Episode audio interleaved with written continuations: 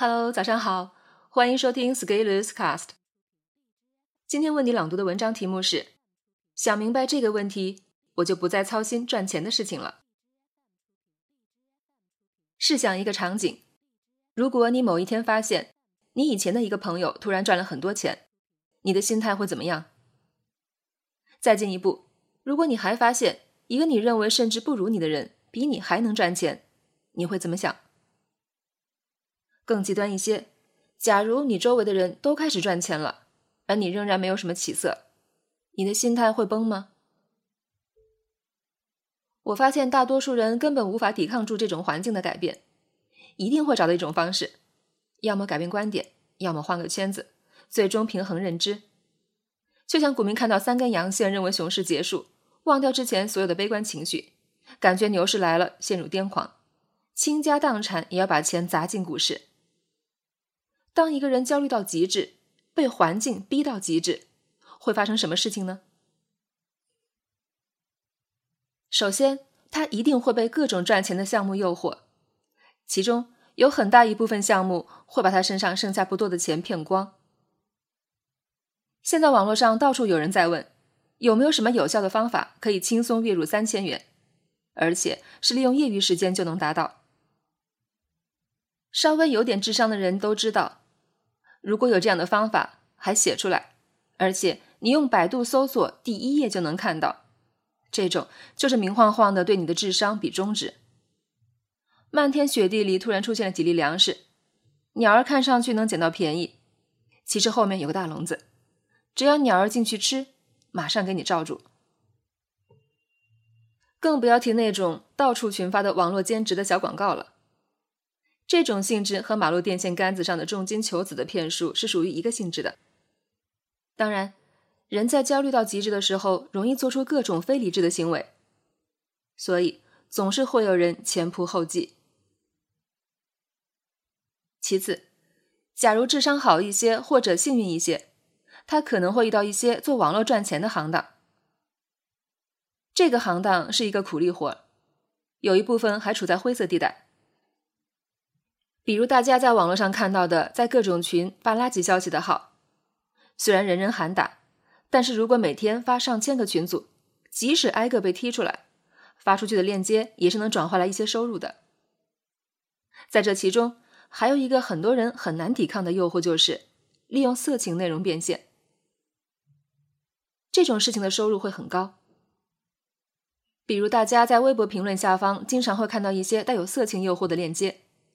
最终的变现就是加微信卖会员，然后给你发涉黄内容。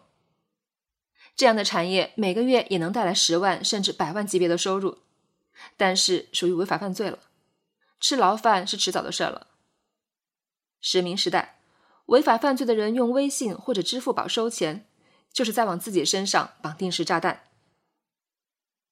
比这种稍灰一些的，就是那些盗版掮客，比如知识付费比较火。或者哪个老师比较火，你在网络上就能看到那种三十九块钱买断得到所有课程音频，六十九买断全网所有知识平台老师课程的电子海报。由于中国人多，版权意识比较淡薄，所以仍然有月入十至百万的利润空间。但是做这件事情被清算是迟早的。之后，如果我们规避掉这些坑的话，一个人想赚钱，就一定会进入一个无法逃离的领域，就是营销。这个领域太庞大、太繁杂，你根本无处可逃。为什么营销重要？因为你要让人买东西，你想把东西卖得多一些，就必须要有营销。而钻研怎么卖东西，也的的确确成就了很多人。在营销领域里面，怎么赚钱最方便？其实是教人营销最容易赚钱，也就是营销营销方式最容易赚钱。营销这个领域是一种高流动性领域，每个人手里的钱都流动得很快，而且大家都有一个共识，就是赚钱。所以当你说赚钱的时候，就能吸引大量的注意力。于是，在这个领域，你会发现一天一个热点，三周天翻地覆。一个月不跟进就沧海桑田，因为这个领域里所有的人都在给其他人找事儿干，所以翻台率非常非常高。于是所有人都感觉自己要学习新东西，也正好又有人在不停的炮制看上去很新的东西，再加上又有钱这种冲动的吸引，简直就是西雅图不眠夜。大家还记得二零一八年春节后三点钟区块链的那种疯狂吗？大家还记得徐小平同志在所谓内部群里发出的“冲向区块链”的呐喊吗？这种其实就是比营销还狂热的风潮。不过现在已经很凉凉。现在如果你想要学习如何赚钱，那微商往往是在认知上过不去的一道坎。关于微商，我的认知是：梦想第一，产品第二。团队第三，其实微商的核心不在于卖产品，而在于卖你跟着我会发财的梦想。所以用产品来讨论微商，其实会造成精度的缺失。其实，在很多人的心里，发财梦一直是一个隐隐的干柴，就差一个借口的火星点燃了。微商就是一种很到位的火势，点燃熊熊烈火。为什么微商要频繁的晒单、晒成交？因为只有明晃晃的金钱流入，才能最大程度的刺激你的大脑。微商晒成交和 PUA 晒床照，以及知识网红晒读书打卡，道理如出一辙。当然，除了晒梦想，还要晒生活。微商大佬必须要有成功人士的风范，才能激发潜在用户的投入意愿。当你被微商大佬的梦想吸引，打算放手一搏的时候，就到了产品环节。微商的产品从二零一三年到二零一九年，我所观察也有一些创新和一些不变。不变的是，仍然在卖你不太需要的商品，这些产品必须是高消耗品，而且一定要让你经常用，甚至把我的持续行动的理念都用上了。变化的是，产品越来越像奢侈品，或者所谓的轻奢品，看上去越来越高端。我只希望质量是有保障的。微商的产品需要留足很大一部分利润空间，用于分给下面各个层级的代理。由于微商大佬只要找好一级代理就好，然后让一级代理再发展二三级代理，所以一级代理拿大利润，二级拿中利润，末尾拿小利润，或者自己用完。当然，一级代理要拿到大利润，就必须付出大代价，比如你一次要拿一百套以上的产品，然后。如果一套按七百元算的话，那就是七万元。所以，微商大佬只要找到一个一级代理，就能收七万元。如果一个月收十五个一级代理，那就可以晒月入百万的图了。当你晒入了月入百万的收入图的时候，一定会有人好奇是怎么做到的。于是，你只要再让他交七万元，成为你的一级代理就行。然后，你再教他发展二级代理。这样系统就形成了流程闭环。但是微商大佬为什么能当老大，别人当不了？还有以下因素：第一个就是产品必须要过硬，尤其到现在这个时代，产品不过硬那就是朝生暮死。而要产品过硬，就必须掌控生产线，确保品控过关。如果你不掌控生产，假如产品卖得好，产能跟不上，也会很要命。此外就是团队，做微商大佬其实就是做维护代理的生意，代理其实是微商大佬的现金流所在，所以微商大佬要做的事情其实是帮助代理找到下一级代理，把压力传导下去。这样一来，一级代理交的钱、花的成本需要二级代理来填充，而且一级代理也可以把从微商大佬那里学到的技巧继续复制，交给二级代理。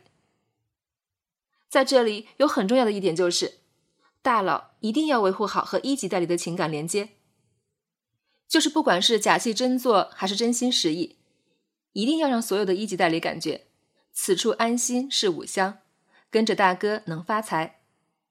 只有这样才能形成稳定的战斗力。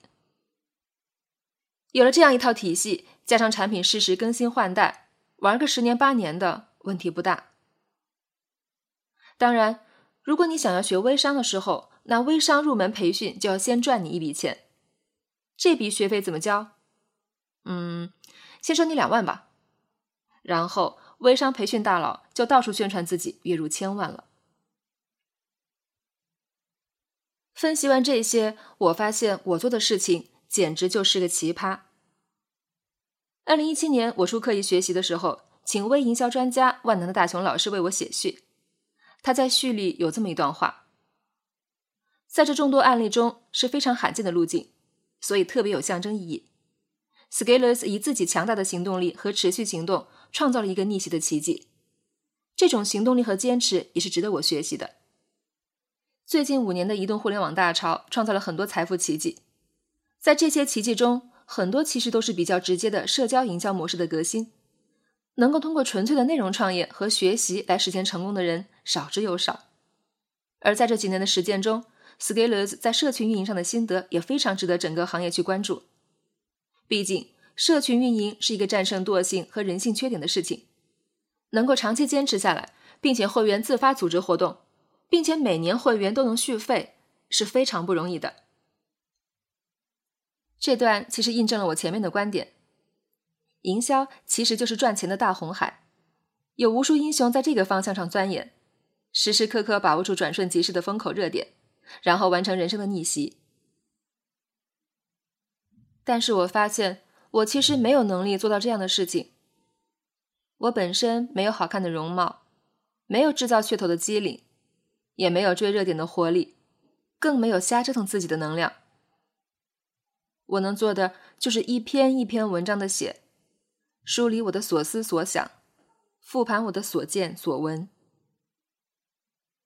通过持续行动和刻意学习的方式，我让自己的认知不断升级。而当我看到的越多，思考的越深，我越发清晰的意识到，什么是我能做的，什么我不能做。而在这个过程中，竟然会有越来越多的人认可我的理念，愿意与我一同行动，甚至自己要吃苦也心甘情愿。这真是让我感到受宠若惊的一件事情。但是外界的信息干扰始终都在，所以我还必须不停的用自己的理解对外界的现象进行重构与还原。而写作就是复盘理解和升华的最好的方式。每个人都有自己的生存方式，有的人占据了更多时间的便宜。我研究过很多人怎么赚到大钱，最后我的结论有点哭笑不得。很多人最终赚到了大钱，其实就是因为年龄这条硬线。也就是说，一个人赚到了我们常人意义上的大钱，很重要的原因就是活得足够长。只有你活得足够长，才能赚到时间的便宜。前面说的微商大佬，当大佬能月入百万的时候，是因为前面几年扎扎实实的做了许多社群与网友联络的工作，这些工作稳固了队伍，有一群人愿意毫无保留的相信大佬。那当大佬要做事的时候，自然水到渠成。这就是时间的硬线，这就是年龄的硬线。其实，在各个行业都会有这样的情况：当一位前辈在行业里十几年的时候。所积累的人脉、声望和知名度都形成了资产的一部分，而这些有形以及无形的资产，才是让行业大佬们赚大钱的原因。哪怕是一位大佬要退休了，需要最后圈一笔钱就走人，开张收费也是会有人愿意支持的。只要大佬在圈子里混得够久，帮助的人足够多，又伴随了足够多的人的成长，那大佬只要振臂一呼，天下英雄皆响应也。除此之外，那些年纪轻轻就获得巨额财富的新生力量，我其实更愿意把这些案例当成是数据处理时的异常点。而且正因为异常，人们才更愿意传播，你反而更容易看到。所以我对这种情况不会有任何羡慕，因为我知道我不是那种极致好运的人。所以我不会因为这些异常案例的鲜活性影响我的战略判断。所以当我看到有人赚到大钱的时候，我其实并不在意是踩到了什么风口，因为如果我要是盲目跟风，那我就无疑变成韭菜。而我如果能看到赚大钱背后的逻辑，其实胜率一下大了很多。而且更有意思的是，这些背后的逻辑往往是相对稳定、不变，而且需要时间才能见证的。所以，年龄又是一道硬线。太年轻的时候未必能发现得了。这样一来，反过来推理，那我们年轻的时候其实并不用对赚钱有过多无用的焦虑，因为你的年龄不够硬线，你自然发挥的空间有限。手机拍照再清楚，你能敌得过单反相机吗？鞭炮声音再大，能干得过原子弹吗？量级就不是一个层面。我还是相信，如果要想在赚钱上持续行动，要想的是怎么创造更高的价值，引发更多的市场需求，才能获得持续稳定的收益。而如果能做到这一点，钱只会越来越多，不会少。想明白这个问题，我就不再操心赚钱的事情了，我只操心价值增值的问题。这就是持续行动和刻意学习的问题，这就是我擅长的事情。当然，虽然赚大钱的人年龄是硬线，但是这从来不会保证你年龄一大就能捡钱了。毕竟，年龄的增长是最省事的事情，全自动的，可比赚钱容易多了。本文发表于二零一九年二月二十日，公众号持续力。如果你喜欢这篇文章，欢迎搜索关注我们的公众号，也可以添加作者微信 a scalers 一起交流。咱们明天见。